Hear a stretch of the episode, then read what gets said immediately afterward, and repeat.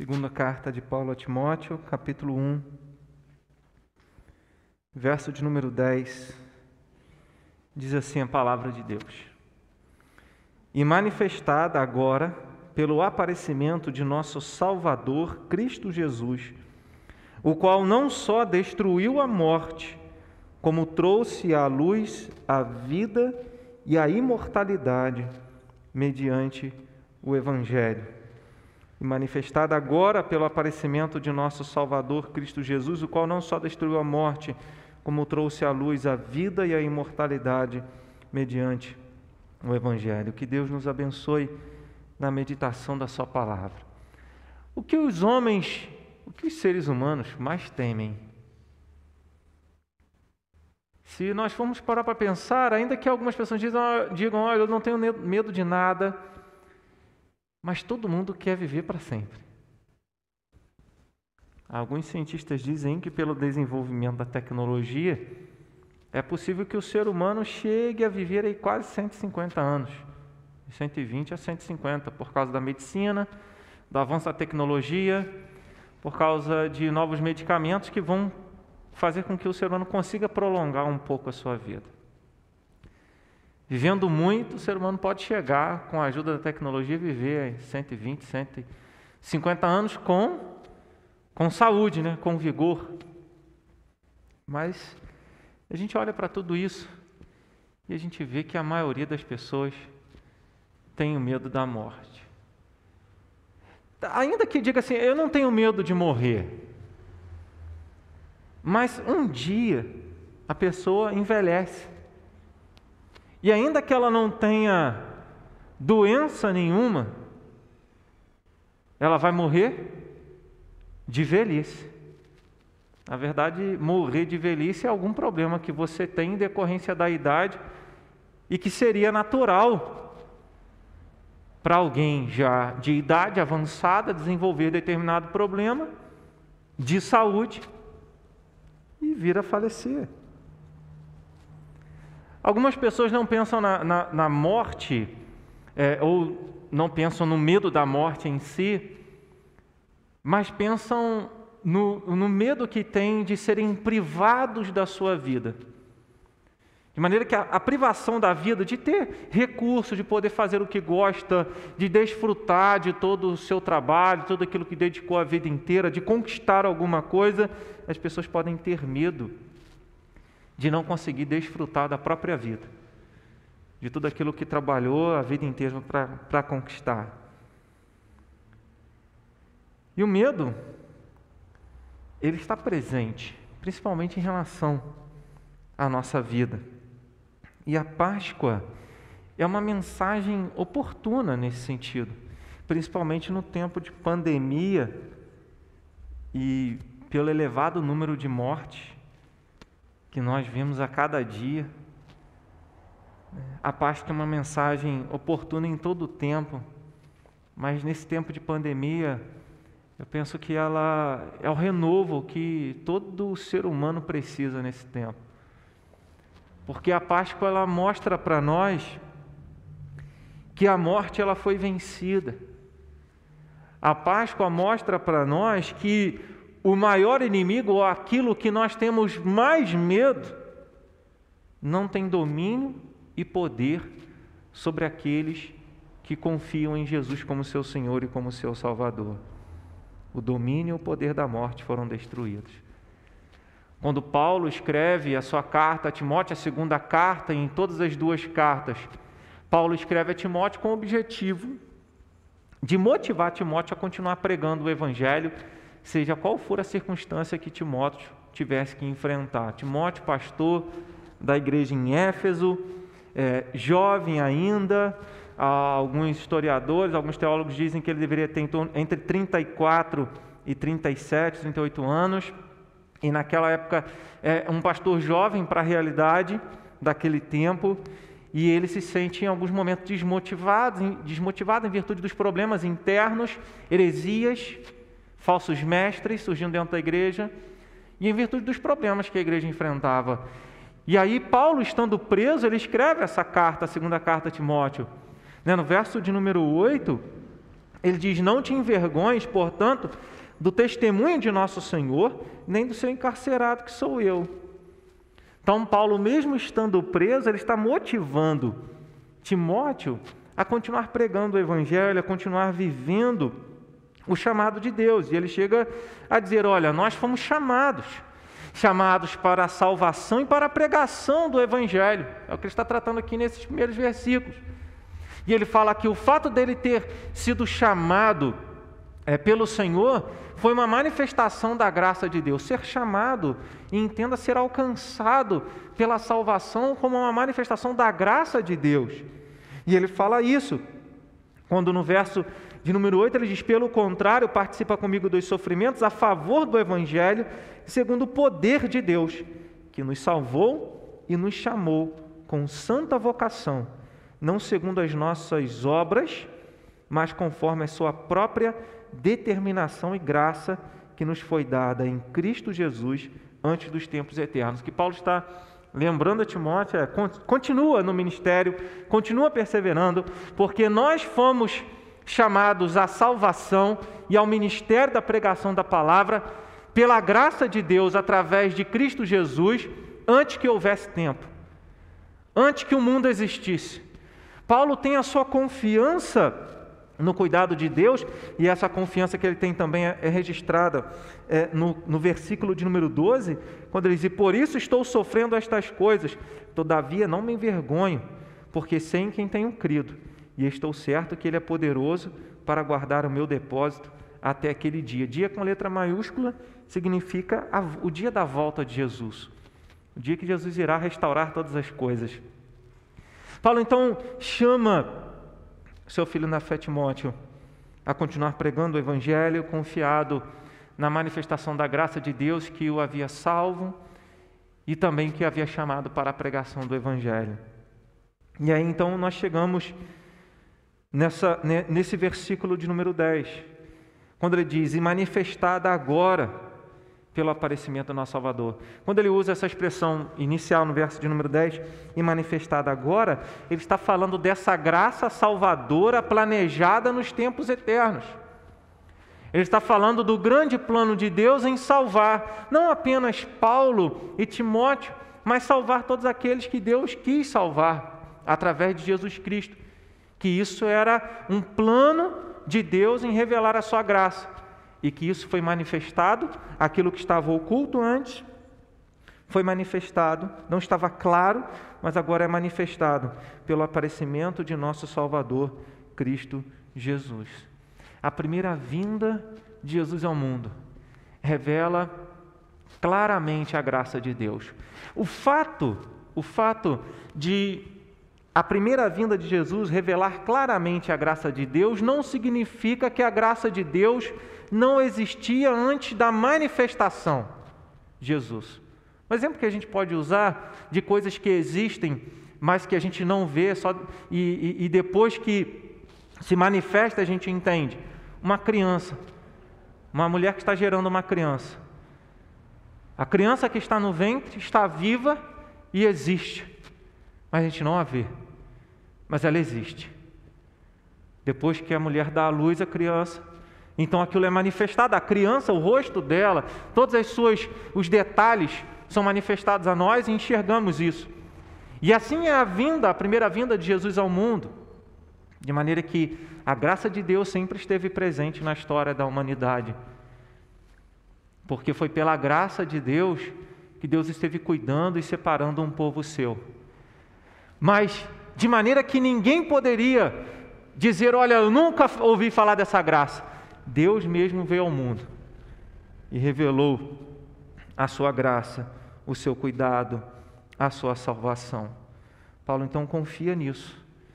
E ele diz que essa manifestação de Jesus, ou seja, a primeira vinda de Jesus, destruiu a morte e trouxe a luz, ou seja, é como se tivesse trazido a, a, a, manifestação, mostrado a todas as pessoas a vida e a imortalidade mediante o Evangelho.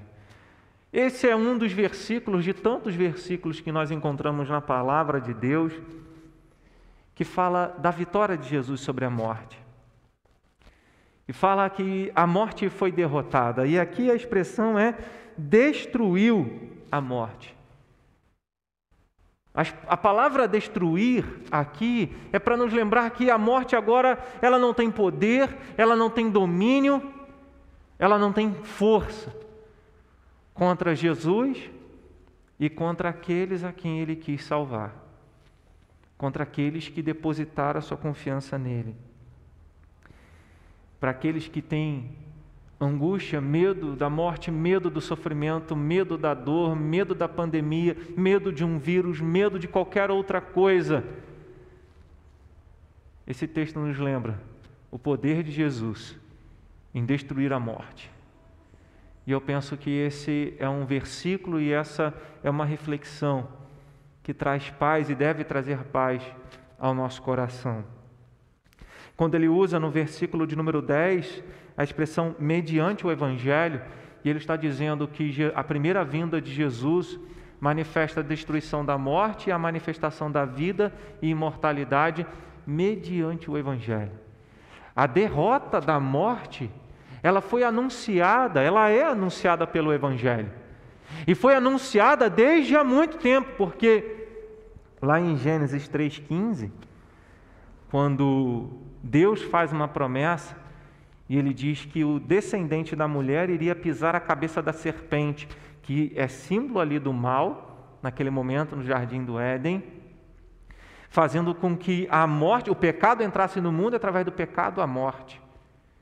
E Deus, desde aquele tempo, anunciou o Evangelho, aquilo que os teólogos chamam de proto-evangelho, a mensagem das boas novas anunciadas desde do, do, primórdios, desde o Antigo Testamento. Então, quando ele diz, mediante o evangelho, Paulo está dizendo que essa derrota da morte, a vitória de Jesus sobre a morte, ela já foi anunciada.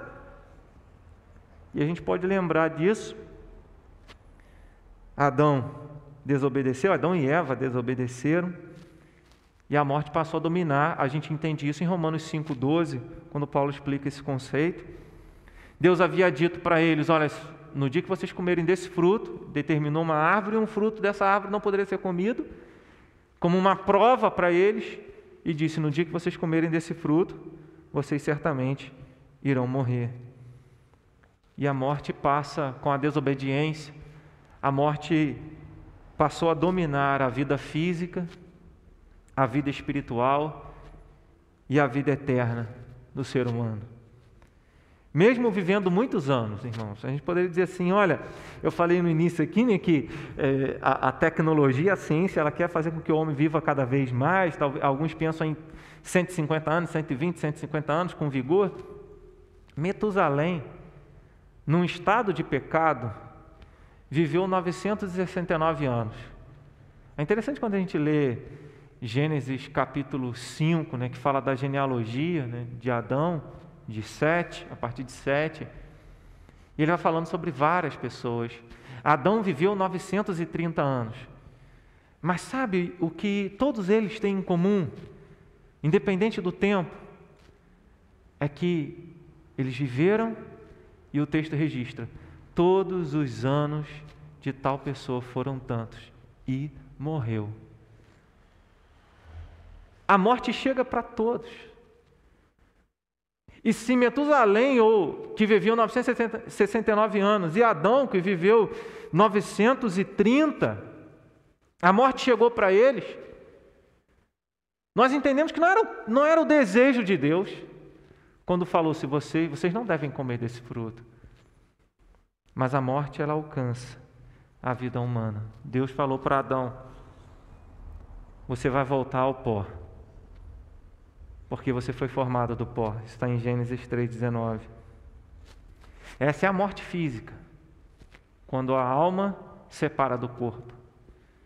Mas o homem também experimentou a morte espiritual, quando depois de viver um determinado tempo no jardim, diante da presença de Deus, o Criador, agora Deus tira, expulsa o ser humano, o primeiro casal do jardim, e o ser humano passa a viver separado de Deus. Essa é a morte espiritual. E não apenas separado de Deus, mas toda a disposição e inclinação do ser humano, a gente encontra isso em Gênesis capítulo de número 6, na altura do verso 4, 3, 4, quando diz que Deus olha para a terra e vê que todo o intento do coração humano, toda a disposição do coração humano era má, era maligna, desde a sua juventude.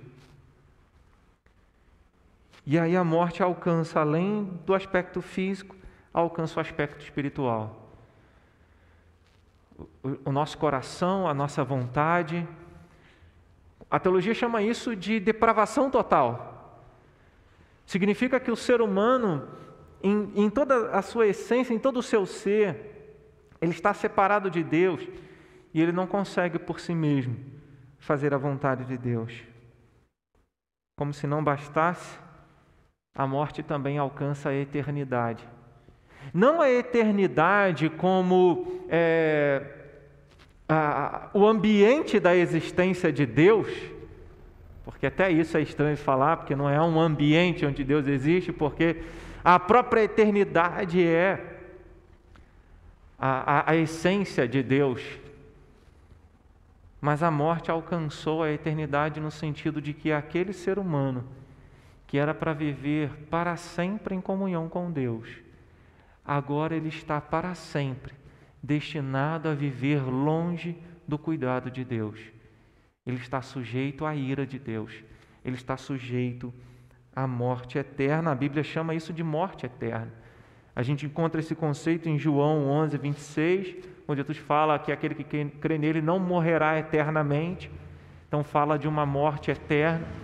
Também Apocalipse, capítulo 20, verso 14, fala da segunda morte, que é ser lançado no lago de fogo e a enxofre. E aí, até aqui, irmãos, é a má notícia. Até aqui é, é a condição humana sem Cristo. Aqui, até esse momento, é para mostrar como nós estávamos sem a graça manifestada de Deus em Cristo Jesus. Mas aí chega o Evangelho. E o Evangelho anuncia que a morte foi derrotada. O Evangelho anuncia que Jesus Cristo ressuscitou. Aleluia.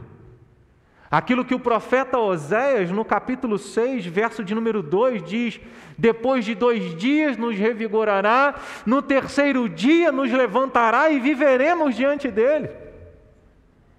Oséias 6,2 anunciando ao terceiro dia a ressurreição do Messias. O próprio Senhor Jesus falou sobre a sua ressurreição em vários momentos, em Mateus 17, verso 23 é um desses textos, que ao terceiro dia ele iria ressuscitar. O Evangelho anuncia que Jesus morreu a nossa morte, mas ele não para por aí. Ele diz que Jesus ressuscitou para que nós tivéssemos uma nova vida. E essa é a maravilha do Evangelho, essa é a boa nova. Essa é a mensagem de esperança, nos mostrando que a morte não é o fim e que nós temos o privilégio de que, uma vez crendo em Cristo, ter a libertação do domínio e do poder da morte. O Evangelho nos ensina que nem a morte foi capaz de segurar Jesus no túmulo. Quando a gente lê Atos, capítulo 2, verso 24, Lucas ele faz uma citação e ele lembra do Salmo 16, verso de número 10, que são as palavras de Davi como um profeta. Né? Então ele diz em Atos 2, 24: O qual, porém, Deus ressuscitou, rompendo os grilhões da morte, porque não era possível fosse ele retido por ela. A morte não tinha poder, condições de reter Jesus naquele túmulo e fazer com que o corpo dele virasse, voltasse ao pó. Ela não tinha esse poder.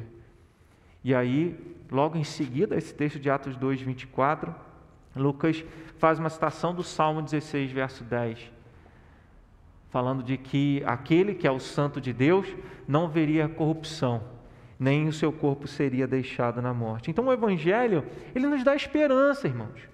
O Evangelho traz renovo, traz alegria. Se neste mundo o que nós encontramos é morte, é doença, é destruição, é tristeza, é aflição, e tudo isso é representado por uma só palavra: morte. A palavra, o Evangelho, é uma boa nova porque nos anuncia que a morte foi vencida, que tudo aquilo que traz dor, tristeza, angústia, foi vencido por Jesus, foi vencido pela Sua ressurreição. Essa é a esperança do Evangelho, essa é a alegria da mensagem do Evangelho. A morte não é apenas, não, não precisamos dizer apenas, a morte não é o fim, mas a morte, ela não é invencível, porque um dia ela já nem existirá. Apocalipse capítulo 21, verso 4. A morte já não existirá, já não haverá luto, já não haverá dor, porque as primeiras coisas passaram. É na palavra de Deus que nós aprendemos isso. E é essa mensagem que traz renovo para nós, anunciando para os quatro cantos da terra. Nós cantamos aqui um canto que diz que um amor assim o mundo não conheceu, no sentido de não experimentar dele pela fé. Mas a palavra de Deus diz que por toda a terra se fez ouvir a sua voz, a sua mensagem até os confins do mundo. A mensagem de que aquela separação que o homem passou a experimentar, a vivenciar depois da queda, depois da desobediência, Jesus resolveu esse grande problema. E o Evangelho nos ensina isso, o Evangelho nos comunica isso. Para quê? Para que você não viva desesperado. Para que você não, não permita que a sua alma fique em tormentos, em grandes aflições. É certo, João 16, 32, no mundo nós teremos aflições. Mas como ter bom ânimo diante das aflições? Paulo estava preso, Timóteo desanimado. E a mensagem de Paulo é: lembra do Evangelho de Cristo que anuncia que Jesus derrotou a morte. Aleluia. Isso tem que encher o nosso coração de esperança. Isso tem que continuar fazendo com que os nossos olhos não estejam focados nas coisas dessa terra, mas isso eleva a nossa visão para que nós olhemos para Cristo, o autor e consumador da nossa fé, conforme Hebreus 12 nos ensina. A derrota da morte, além de ser anunciada pelo Evangelho, ela é conquistada por Cristo. É claro, o texto é claro nesse sentido, agora pelo aparecimento do nosso Salvador Cristo Jesus, o qual então, esse artigo definido mostra que é Jesus. Não só destruiu a morte, como trouxe à luz a vida e a imortalidade. Jesus é aquele que conquista, é aquele que derrota a morte, é aquele que vence. Apocalipse revela Jesus montado num cavalo branco e ele vem ao mundo, vencendo e para vencer e na sua coxa ele tem um nome inscrito: Rei dos Reis e Senhor dos Senhores. O apóstolo João começa o livro de Apocalipse tendo a visão de Jesus e ele vê que Jesus tem as chaves da morte e do inferno. Significa chave nesse contexto Apocalipse significa autoridade. É ele que tem o um domínio até mesmo sobre a morte e sobre o inferno, no sentido de sofrimento. Então, a, a, a derrota da morte é conquistada por Jesus. Jesus, no ministério dele, ele operou, realizou muitos milagres. E não, durante a história, se nós lermos a, a, toda a história bíblica, houve homens de Deus que foram instrumentos de Deus para a operação do milagre de ressuscitar pessoas. Mas Jesus ele vem manifestando o poder de Deus e ele ressuscita muitas pessoas. A gente tem alguns registros nos evangelhos. Lázaro, depois de quatro dias, e isso ninguém nunca fez. Não se houve registro depois de quatro dias. Alguém morto, eles disseram: Senhor, já está de quatro dias, já está cheirando mal. Jesus diz: tiram a pedra. E ele declara: Lázaro, vem para fora. E Lázaro sai. O milagre acontece. Ele tem autoridade sobre a morte. A morte não tem domínio sobre ele. E ele determina: a morte vai embora, vida vem, e a vida vem. Isso é para encher o nosso coração de, de força, de alegria, de disposição de continuarmos vivendo a fé cristã. Em outro lugar, Jesus vai até um funeral de uma menina de 12 anos. E toda a família, os amigos, estavam lá chorando. E ele chega dizendo, ela já estava morta. E ele chega dizendo: Olha, ela não está morta, ela só está dormindo. E as pessoas começaram a rir dele. Você não sabe o que está falando. Jesus manda sair todo mundo. Ele vai onde a menina estava e diz: Menina, eu te mando, levanta-te. Aleluia. A menina levanta, passa a andar. Sabe por que isso? Por que a Bíblia nos registra isso? Passa essa mensagem para nós de fatos que Jesus viveu, para mostrar que ele tem autoridade sobre a vida e sobre a morte, para mostrar que ele é o Senhor de todas as coisas, para mostrar que ele veio sim para destruir as obras do diabo, para destruir e derrotar a morte. Mostra isso a vitória dele, o poder dele. Quando ele estava na cruz, algumas pessoas disseram: Se tu és o Cristo, desça da cruz e nós vamos crer. Salvou a tantos, não pode salvar a si mesmo. Não era assim que eles falavam? Jesus, em João capítulo 10, verso 18, ele diz: Ninguém atira de mim, pelo contrário, eu espontaneamente a dou. Tenho autoridade para entregar e também para reavê-la. Esse mandato recebi de meu Pai. Sabe do que, que Jesus está falando nesse texto? Ele está falando da própria vida dele. Ele tinha autoridade de entregar a sua vida para pagar pelos pecados das ovelhas que o Pai lhe deu. E tinha essa mesma autoridade para reaver a sua própria vida, ou seja, para ressuscitar. Ele tinha autoridade para isso. Então Jesus é o dono da vida e ele tem um poder sobre a morte. Quando Jesus ressuscitou o terceiro dia, ele ressuscitou como? Como ressurgiu dos mortos? Procuraram o corpo dele. Os religiosos inventaram uma história dizendo que o corpo dele foi roubado. Ninguém nunca achou. Pelo contrário, as provas só apontam para uma coisa: Jesus ressuscitou com o seu próprio corpo glorificado. Ele não tinha marca dos espinhos, pelo menos a Bíblia não nos mostra isso. Ele não tinha marca dos espinhos, ele não tinha marca dos chicotes, ele não tinha qualquer outra marca, mas ele tinha a marca dos cravos e a marca da lança no lado para mostrar para pessoas como Tomé. Tomé, coloca a mão aqui. Para você ver que um espírito não tem carne e ossos, como você está vendo que eu tenho. Jesus ressuscitou com o próprio corpo dele. E como o Novo Testamento nos mostra, ele ressuscitou mortos, e quando chegou a vez dele, ele tem autoridade para ressuscitar a si mesmo, porque ele conquistou o direito à vida. Certa vez alguém perguntou: Senhor, o que eu vou fazer para herdar a vida eterna? Jesus fala: obedeça os mandamentos. O outro pergunta: quais? Jesus cita alguns da segunda tábua. E ele fala: Tudo isso eu tenho feito desde a minha juventude. Jesus responde: Uma coisa ainda falta para você. Jesus diz que a vida vem, entrar na vida, vem com a obediência dos mandamentos. Quem consegue obedecer os mandamentos a não ser Jesus Cristo? Quem foi fiel até o fim, a não ser Jesus Cristo?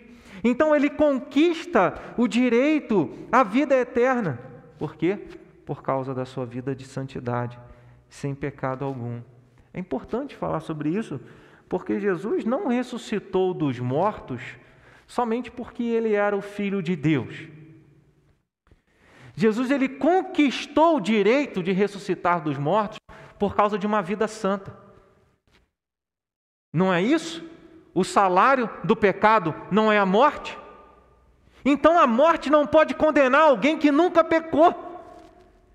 Essa é a beleza do Evangelho, a obra de Cristo, que aponta para alguém que nunca pecou, e isso foi o que mostrou a sua autoridade sobre a vida e sobre a morte. Jesus, o corpo dele não virou pó, mas ressurgiu, depois subiu aos céus e está à direita de Deus Pai. E de lá onde ele vai voltar, é o que diz o credo apostólico, que é a palavra de Deus, onde ele vai voltar. Perceba que se a entrada do pecado no mundo trouxe a morte em todos os níveis, morte física, morte espiritual, morte eterna, a morte, a, a morte de Jesus e a sua ressurreição ao terceiro dia restaura tudo isso. Jesus experimentou a morte, então o seu corpo liga-se novamente à sua alma. A morte espiritual, quando ele gritou na cruz: Deus meu, Deus meu, por que me desamparaste? de, além dele estar citando o lamento e a vitória do Messias no Salmo de número 22, Jesus estava cantando o seu canto de vitória. Ali ele estava demonstrando que os nossos pecados fazem separação diante de Deus e como ele estava nos representando, separado do Pai, e agora a sua ressurreição, ele não está dizendo mais, Deus meu, por que me desamparaste? Agora está sentado à direita do trono da majestade nas alturas.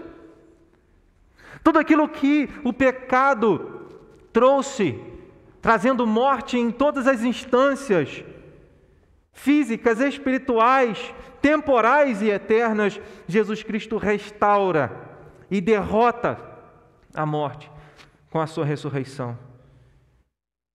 Paulo, quando escreveu aos Coríntios, na primeira carta, 1 Coríntios 15, verso de número 20, ele usa uma expressão interessante, algumas pessoas têm dificuldade de entender. Ele diz que Jesus é as primícias dos que dormem. Dormem nesse contexto de 1 Coríntios 15 é quem morreu.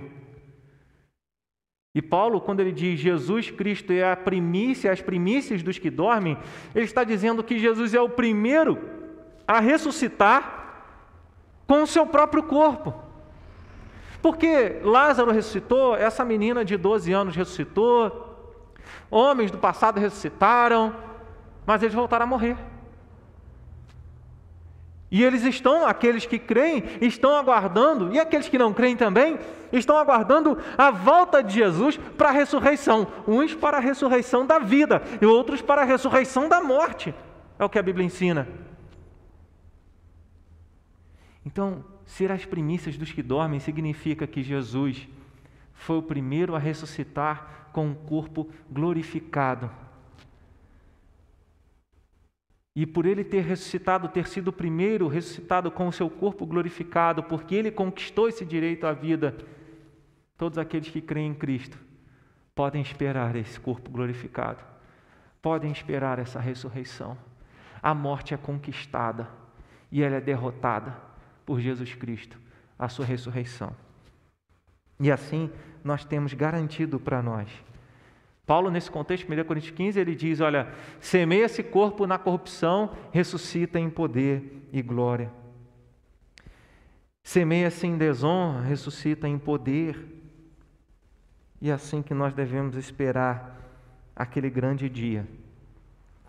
Para ficar mais claro, Paulo tratando desse, desse ponto, desse aspecto da ressurreição, Enquanto Jesus não volta, nós estamos sujeitos, mesmo nós os que cremos, estamos sujeitos à morte. Mas nós sabemos que a morte, no nosso caso, é apenas no aspecto físico, porque no aspecto espiritual, Jesus diz: quem crê em mim passou da morte para a vida. Nós lemos e cantamos isso nessa noite, Romanos 8, a partir do verso 35, que nada pode nos separar do amor de Deus, nem mesmo a morte. De maneira que, uma vez em comunhão com Deus, pela fé em Cristo, sempre teremos comunhão com Ele. E aí isso é comprovado no verso 52 de 1 Coríntios 15. Paulo diz: Olha, quando Jesus voltar, ao ressoar da última trombeta, os mortos em Cristo ressuscitarão primeiro, e nós, os que estivermos vivos, seremos transformados num abrir e fechar de olhos. Em outras palavras, num piscar de olhos, os que creem em Deus, os que creem em Jesus Cristo como Senhor e Salvador, serão transformados, receberão um corpo glorificado. Não terão que morrer para então ressuscitar, serão transformados, que é o que aconteceu com Enoque e com Elias, que não passaram pela morte. Mistérios de Deus. Mas aqueles que não creem em Cristo morrerão, porque o salário do pecado é a morte, e ressuscitarão para o juízo e a eternidade longe de Deus. Jesus conquista a vida, derrotando a morte pela sua santidade, pelo seu poder, pela sua obediência. E nos concede a certeza de um novo corpo glorificado, que não será mais vencido pelo tempo, pela dor, pelo cansaço, pelas doenças ou por qualquer ação que foi consequência da entrada do pecado no mundo. É um corpo perfeito e eterno, como também eterna é a alma, e perfeita será a alma. Quando Jesus voltar, isso está lá em Apocalipse 20, verso 14, a morte será lançada no lago, dentro do lago de fogo e enxofre. Isso significa a manifestação final da vitória de Jesus sobre a morte. Agora ainda nós choramos, irmãos. Agora ainda famílias, mesmo cristãs, sofrem a perda daqueles que amam, a quem amam. Ainda agora, muitos estão chorando e com medo e preocupados de perder alguém que ama. Dias difíceis. E se nós deixarmos o nosso coração e os nossos olhares se voltarem apenas para as circunstâncias dessa vida, nós seremos os mais infelizes de todos os seres humanos, diz a palavra de Deus. Mas nós olhamos para aquele que derrotou a morte, olhamos para aquele que nos promete a vida, olhamos para aquele que um dia vai lançar a morte e o inferno e todo o sofrimento para longe dos filhos dele. E aí nós estaremos na presença de Jesus de maneira tal que jamais sentiremos dor, jamais derramaremos lágrimas de tristeza e teremos plenitude de relacionamento com Deus. Jesus disse em João 11, 25: Disse-lhe Jesus: Eu sou a ressurreição e a vida, quem crê em mim, ainda que morra viverá.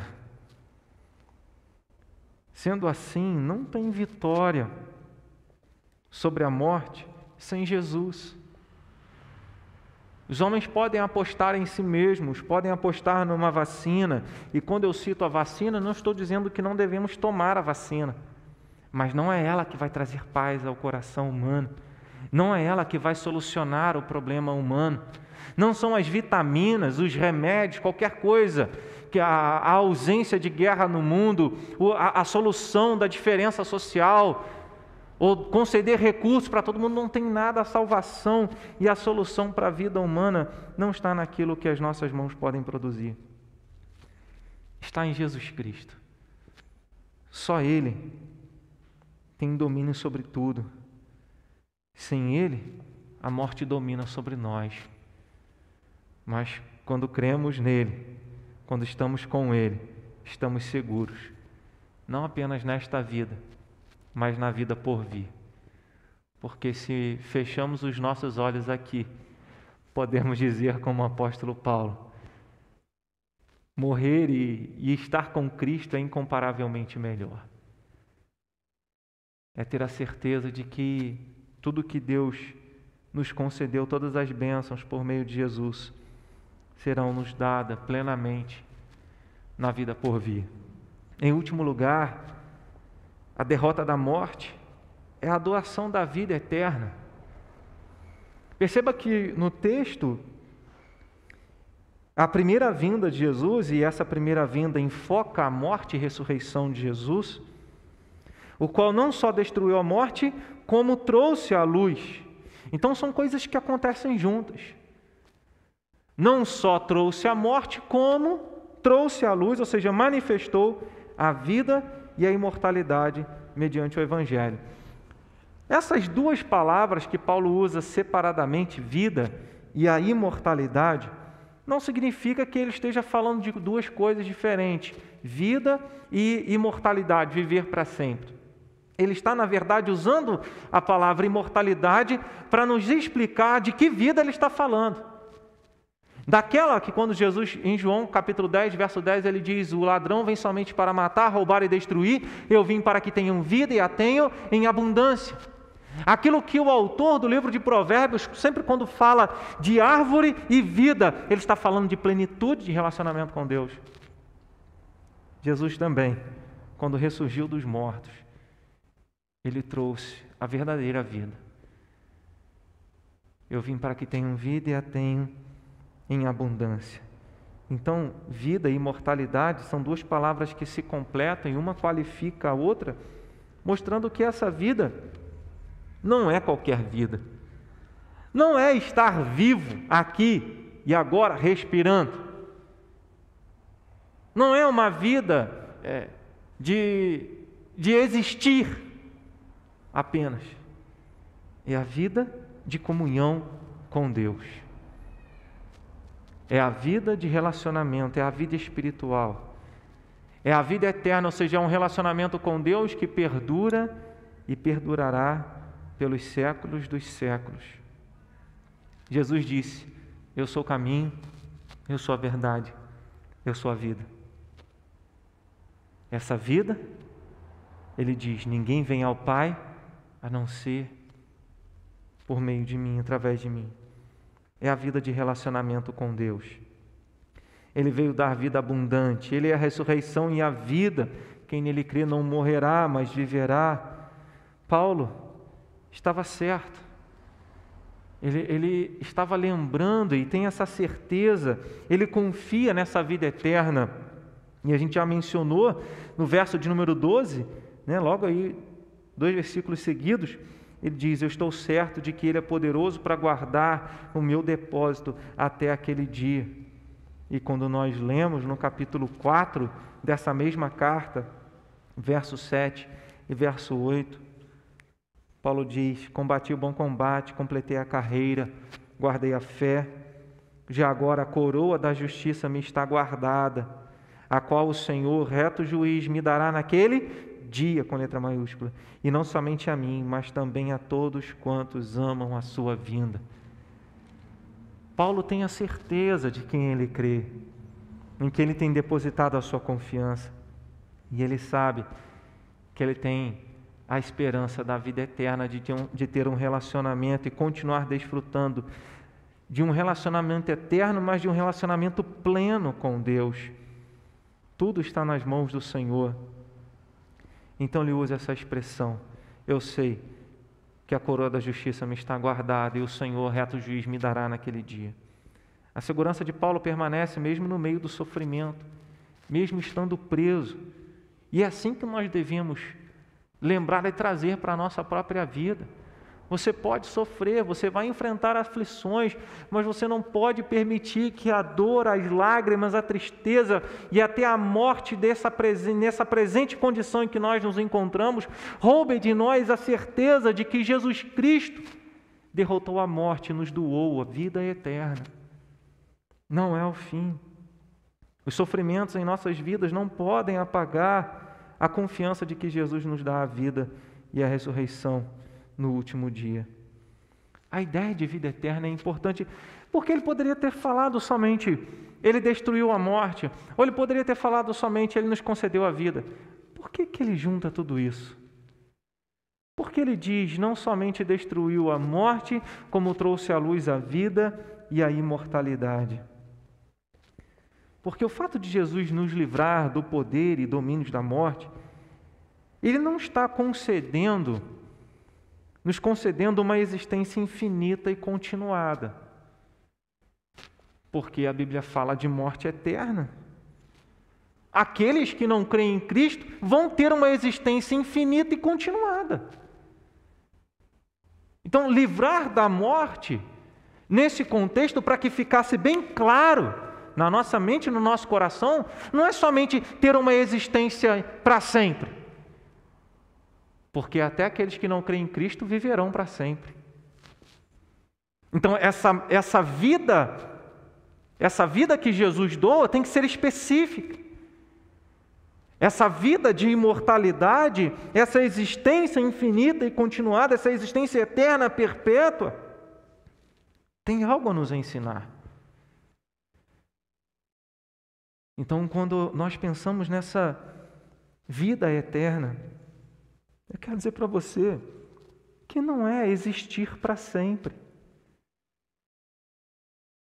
Embora a Bíblia diga que exista algo pior que a morte, estava lendo isso esses dias, tem um parênteses no meio da mensagem, né? Algo pior que a morte é a mulher amarga, que não edifica a casa. A palavra de Deus nos ensina isso. Mas o que o texto nos lembra é que o pior que alguém pode experimentar é viver eternamente longe de Deus, eternamente longe da comunhão com o Espírito Santo, eternamente longe da voz do Senhor. Por isso, o lago de fogo e enxofre é terrível, porque ali não há a presença manifesta do amor e do cuidado de Deus. Ali não há um Deus que dialoga, que se relaciona mas eles estarão existindo eternamente. Então, Paulo querendo deixar claro que a derrota da morte nos ensina também a doação da verdadeira vida. E que essa verdadeira vida é desfrutar de um relacionamento com Deus que começa quando nós cremos em Jesus Cristo como nosso Senhor e Salvador. Jesus disse em João 6,47: Em verdade, em verdade vos digo: quem crê em mim tem a vida eterna e essa vida de relacionamento com Deus nos é assegurada em toda a palavra de Deus. Também pela ressurreição e porque Paulo também em Romanos, o texto que eu li no início do culto. Nada pode nos separar do amor de Deus. Em 1 Coríntios, capítulo 2, verso 9, Paulo diz assim: Nem olhos viram, nem ouvidos ouviram, nem jamais penetrou no coração humano o que Deus tem preparado para aqueles que o amam. Isso deveria ser o suficiente para a gente tentar alcançar ou pensar a plenitude de vida. Em Romanos 8, 18, Paulo diz: olha, os sofrimentos do tempo presente não podem ser comparados com a glória que está para ser revelada em nós. Perfeição de vida perfeição eterna num relacionamento com Deus, num relacionamento uns com os outros, num relacionamento com a criação. É o que Jesus tem preparado. Essa é a vida que Ele tem para nós. Uma vida de plenitude, de alegria. Salmo 16, eu citei o verso 10, que aponta para Jesus, que no corpo dele não foi deixado pra, na morte, mas o verso 11 do Salmo 16, ele diz que na presença do Senhor existe plenitude de alegria. Tudo que nós buscamos aqui, todas as bênçãos, todas as conquistas, não se compara a tudo aquilo que Deus tem preparado para aqueles que o amam. Seremos como Jesus? Não sabemos necessariamente a nossa aparência, uma é a semente que é semeada e outra é a árvore que cresce.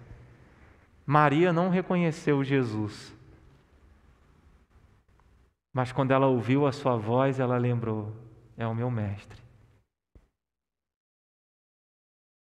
É um corpo que vai desfrutar da eternidade diante daquele que nos criou, diante daquele que se revelou a nós, diante daquele que nos amou diante daquele que nos salvou. Que a sua esperança em Jesus não se limite apenas a esta vida. Que a sua esperança em Jesus esteja além.